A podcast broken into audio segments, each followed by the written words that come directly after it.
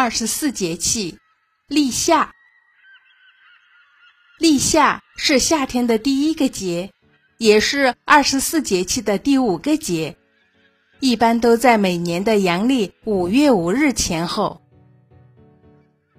立夏以后，咱们国家的江南地区正式进入雨季，阴雨连绵，是早稻插秧和采春茶的好时期，而北方。立夏前后降雨不多，好多地区还是仲春、暮春的景象，小麦还在灌浆，高粱、玉米生长旺盛。立夏的“夏”是大的意思，就是春天播种的植物已经直立长大了。在古代，人们非常重视立夏节，在立夏的这一天。帝王们要率文武百官到京城南郊去迎夏，举行迎夏的仪式。因为按五行的排列，南方属火，所以君臣一律穿朱红色礼服，戴朱红色配饰，连马匹、车辆、旗帆都要朱红色的。迎夏仪式表达了人们对丰收的祈求和美好生活的渴望。举行完了迎夏的仪式，帝王们还要将冬天储存在冰窖里的冰取一些出来赏赐给大臣们，显示对下属的关爱。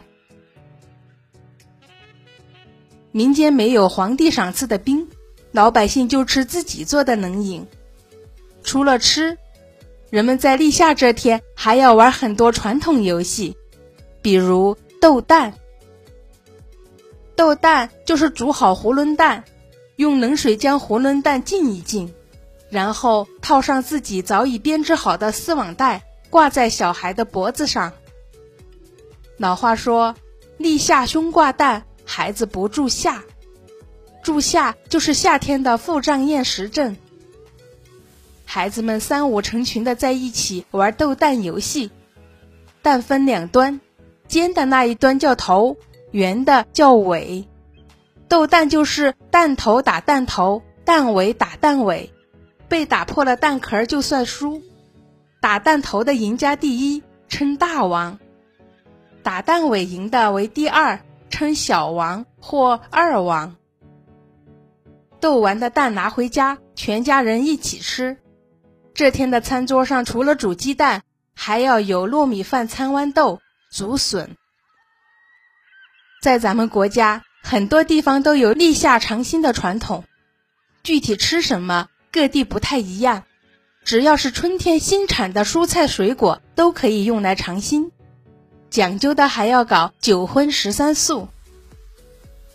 除了豆蛋和尝新，立夏这一天还有一个有趣的习俗，就是称人。立夏这天，吃罢了午饭。人们在村口或大院里挂起一杆大木秤，秤钩悬一根凳子，大家轮流坐到凳子上称人。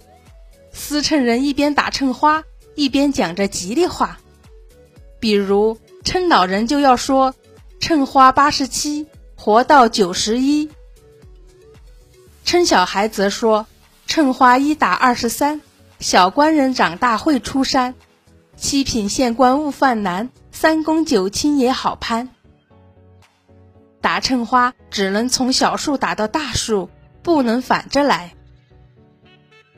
为什么立夏要称人呢？传说称人会给人带来福气和好运。立夏蝼蛄鸣，蚯蚓出，王瓜生，这些都是初夏的景象。南疆日长北国春，蝼蛄聒噪王瓜音。新尝九荤十三素，谁家春夕不称人？斗蛋尝新，摘茶称人的立夏就讲到这里啦。谢谢您的收听，我是虎虎老师，咱们下个故事再见。